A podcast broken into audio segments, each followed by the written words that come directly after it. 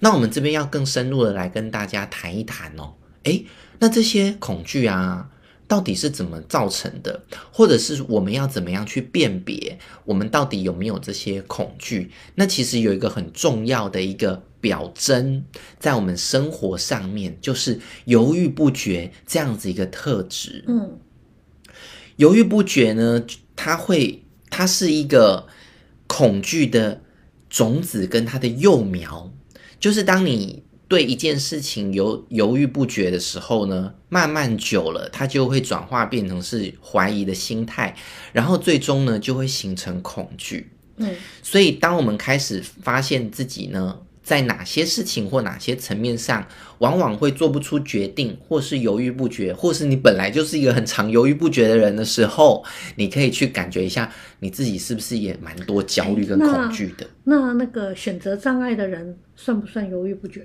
选择障碍的人哦，哎，你问的这个问题有一点难哦。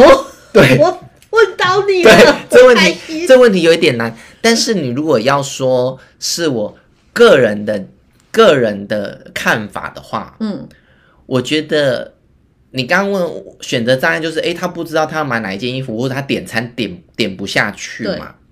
其实我会觉得他是隐藏的很深的恐惧。嗯，我觉得他因为他第三脉轮出了问题。第三脉轮，OK，第三脉轮这个部分，未来多一点时间，立勋也来跟大家分享。嗯，因为他不知道该选哪一个衣服，或他不知道该吃哪一个餐，就是他没有办法很确定他自己要的是什么。没有办法为自己想要的东西，或者是他没有办法很确定自己真正要的是什么。嗯嗯，他连自己要的是什么都还没那么肯定，所以就第三脉轮出问题。哦，有可能。那天秤座的算不算恐惧的那个？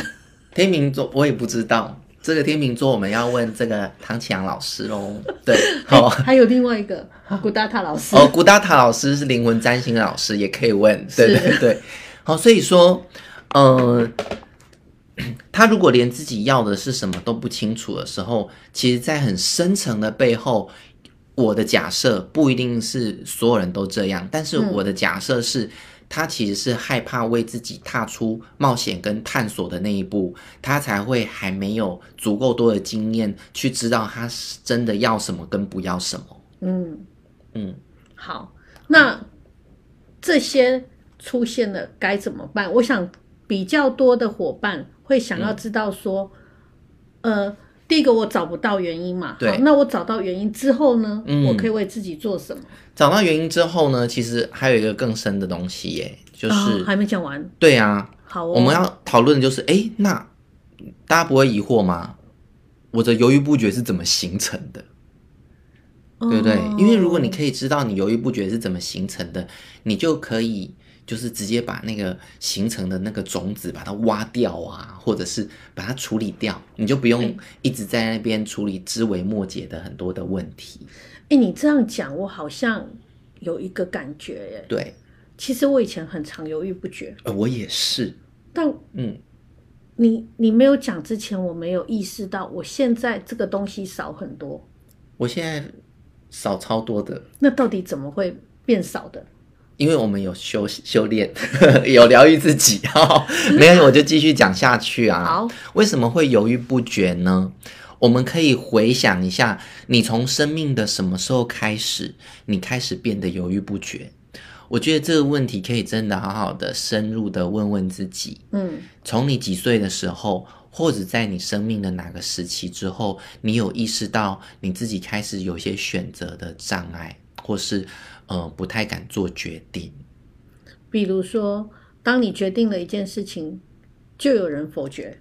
嗯哼，有可能。嗯，或者是说呢，可能你还小的时候你，你你可能做了一些事情或做了决定，旁边就会有人嫌东嫌西，觉得他他的决定是更好的。我怎么觉得你在讲这件事的时候，我仿佛出现了一个影子在我的脑海里。影子哦，对，是幻觉吗？就是当你在讲的时候，我突然间有画面出现。什么画面？当你在决定的时候，有人在你旁边碎碎念。对，嗯，什么画面啊？就有一个人在你旁边碎碎念呢、啊。谁呀、啊？哎、欸，是你的隐私，我可以讲吗？当然可以啊，因为是你感受到的嘛。哦，我感受到的是那个令尊，啊，令令令。哦，你说我妈妈？对对对。哦，对啊，这很多人其实都会有的嘛，就是可能我们小时候啊，就是在做决定的时候，哎，可能爸爸或妈妈，嗯，就会在旁边念念念东念西的，嗯，他就说，哎，你为什么不这样做呢？你为什么不那样做呢？或者是你不觉得这样比较好吗？所以当一个小朋友他开始为学习为自己要做决定，或是要就是呃掌控一些事情的时候，当你在旁边讲说。我讲的方式更好，你为什么不试试看？那个时候，你觉得小朋友他内心会有什么感觉？他在下一次的时候应该不会想要自己做决定。反正我做的任何决定都不被看好。有可能久了就会变成是这样。对。然后他在心里面很深的地方，他就会感觉到啊，我做的不够好，或者是啊，我做错了。嗯。我做的不是最好的决定，对，所以往往呢，这样的家庭教育长大的小孩，他们就会出现一个很难的问题，就是他们在生命里面，他们后来就不太敢再为自己做任何决定了，就让别人去安排他们。是，那这些人，他往往就会塑形出一个比较被动的人格，嗯，就是像公司很乖的一些员工啊，嗯，或者是就是。老板交办的事情啊，他会就是好好的做好这样子，嗯，的一些人格。嗯、可是这些人的内心其实是充满着恐惧跟焦虑的，嗯嗯，的确。好，好，那再往下还有更深的东西吗？有另外也有另外一些就是可以去解释的，就是大家也可以想到，也可以打上来哦。就是如果说，嗯。你自己决定了一件事情，或是你做了一个决定，那是不是也某个程度就代表了你需要为这件事情负责任？因为是你说的，你做的，嗯，对不对？所以当我不做决定，或是我都让别人去做决定的时候，到时候结果没有如人意的时候，我就会说，当初就是他说的，不是我的问题，当初就是他说的嘛，对，对呀，你看说要做直播。怎样？很好，很好。对，所以，所以说重点 就会变成，让我们自己学习到一种我们害怕去承担的一件事情。嗯、是哦，所以因为不要承担就没有没有事啊，嗯，不要有压力，多做多错。可是这样的的这样的状态呢，也是会有后遗症跟困扰的。我不知道有。今天来聆听的大家，你们会不会有时候心里面就是会有一些想法，或是想要做一些事情，嗯，可是呢，想了想之后又觉得好像不太妥当，但是心里又有一种冲动。比如说，像当年我原本不是念心理相关的大学科系，嗯，在我决定要就是后来我想要转往心理的这个领域跟跑道的时候，我也是面临了内在很大冲突跟焦虑的。因为我内在就有一个声音，感觉我就是想要往这块领域去探索。嗯，可是我已经大学都念了四年，另外一个科系，我觉得我我这样就好像就是都浪费啦，或者是别人会怎么看我，或怎么想我。嗯。哦，或者是我要延毕的时候，别人会不会觉得我好像成绩不如人才延毕等等的？嗯、所以就会有很多的一些社会的规范，或者是别人的眼光，就会在那个无形当中啊，就是跑出来。嗯，但是内心呢，又有很大的一个渴望，渴望在那个状态下呢，就看你是要听内心渴望的声音，还是就是听。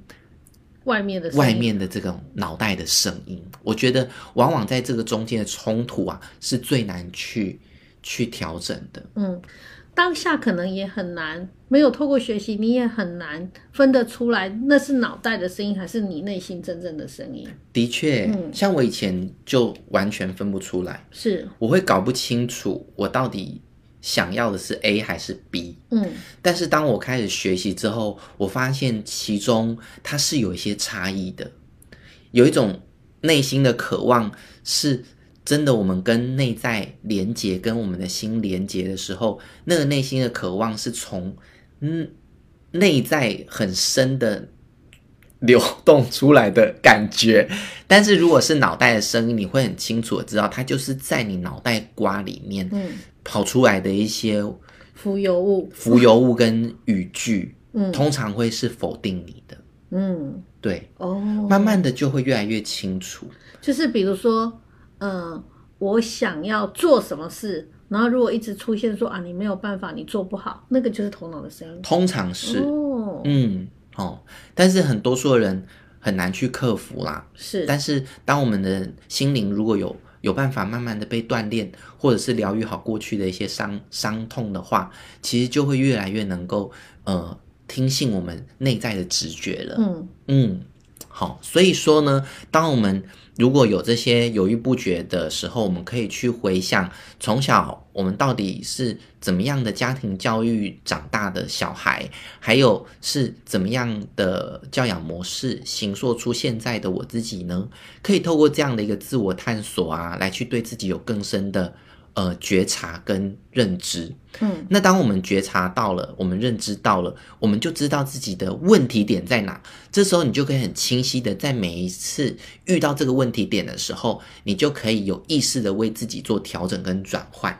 嗯嗯，所以就是要更专注的去自我察觉一些，没错，细小的，对，没错。嗯、好，所以说啊，很重要的就是。第一件事情就是先将注意力回到自己身上，因为很多人刚才说了嘛，很多人都是在焦虑当中，他没有真的去更深的觉察，说焦虑里面到底还有什么感觉。还有就是他把专注力放在别人的身上，身上还有事情上面，像我前几天。呃，我前一前一阵子就有一个朋友啊，他就他就很焦虑，嗯，然后我跟他聊了几句之后，我说：“你内心其实不是焦虑，是很悲伤哎。”然后他这时候他才说：“我一直都很悲伤啊。”然后我就想说：“诶，那我刚才问你的时候，为什么你只跟我表达你很焦虑而已？我问你还有没有其他的情绪或感受，你为什么没有讲呢？”嗯。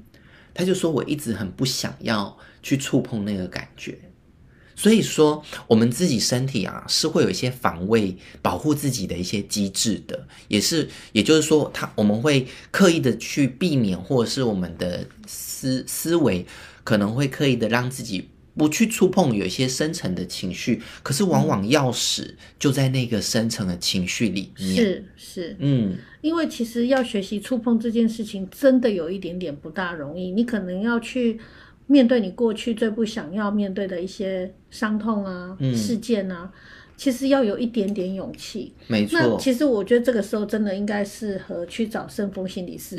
OK，因为。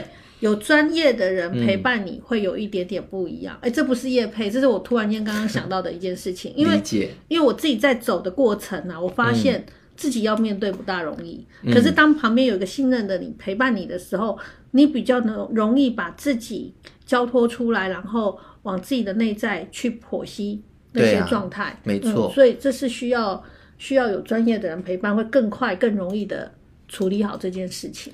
这让我想到一个关于谈心理、心理探索的小故事。嗯，就是啊，有一个人呢，他在一个巷子里面呃行走，然后呢，他就 走到这个路灯下的时候呢，他就发现，哎，他的钥匙不见了。嗯，然后呢，他就在路灯下疯狂的找，找不到那个钥匙。嗯，那旁边就有一个人看到这一切，他就说，诶，你的钥匙不是掉在你刚才走过来的那个比较暗的那个巷子里面吗？你为什么不去那个暗的巷子里面找你刚才走过的路？那个钥匙可能就在那里啊。嗯，结果这个找钥匙的这个人，他就跟那个那个看看旁边观察的这个人说：“因为这里有光啊，所以但没有钥匙啊。”对，所以其实这个光其实就代表着我们的注意力。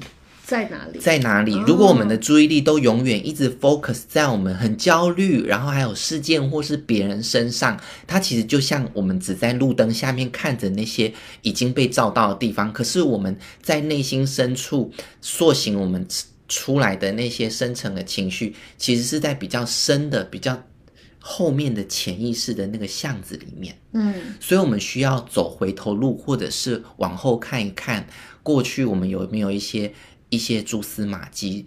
其实钥匙就在那里。是，嗯，所以我们常常，呃，在做这些议题的时候，可能会去，呃，回溯你的原生家庭，或者是寻找你内在的小孩。嗯、其实这些都是有关联性的。对，没有错。嗯，嗯，但你刚刚在讲那个笑话的时候，我想到另外一个笑话。这不是一个笑话，这是一个很有哲理的心理 心理故事。哦、好的，是我肤浅的，没关系。但好。我只是乱乱的，对，那个笑话其实也很好笑，嗯、但不适合这个时候，因为我们时间已经不大够了。我们来继续往下走。OK，好。所以啊，当你如果可以去好好的去探索自己呃的过往生命成长经验的时候，嗯，你就可以去看见并且分析一下自己的一些行为反应模式。嗯，你可能在某一些情境下面，你特别容易焦虑或特别容易害怕。哦，那你可以回溯你过往的生命成长经验，从什么时候开始的？那在过往的什么时刻，也许会有一些重大的事情，或是哪一个跟你很亲密的人，他可能会跟你的互动，然后你的反应模式往往就会在那个过程，就是变成你往后在面对很多事情的这种状态。我觉得听你这样讲，下次我们如果真的在直播的时候，我觉得参加者应该要准备纸跟笔，然后当。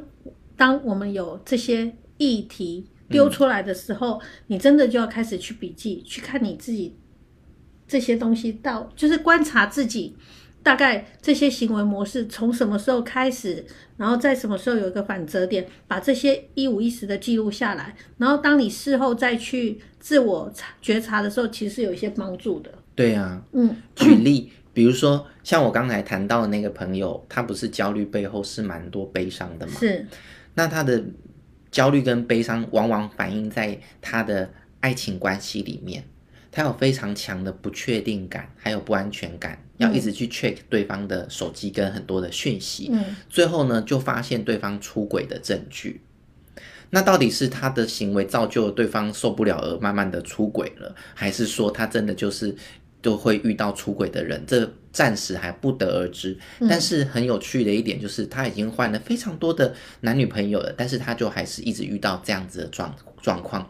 然后他就为自己下一个结论：我就是随他的，我的人生就是这样。所以往往就会变成是这样。当我后来又在更深的去看见他的过去的时候，诶。他就说他爸妈在很小的时候就离婚了，嗯，所以我就跟他说，我只是猜测，这个很不安全的感觉，也许是一个被遗弃的感受，来自于你小时候，当然不一定是这样。嗯，那他如果从那个部分去更深的探索的话，那也许这个小时候的的这样的一个印记，他就反映了在他未来的。感情模式里面，嗯，一直不断的去勾动那个恐惧跟那个害怕的感受，嗯、所以要逃要去真的去松开那个过去的那个那个伤痛的的时候，他现在的感情也会同步的得到很好的调整跟改善。好，我们祝福你这个朋友可以尽快找到他自己人生新的伴侣。真的，真的，嗯，好，然后再来呢，最后一个了，就是呢。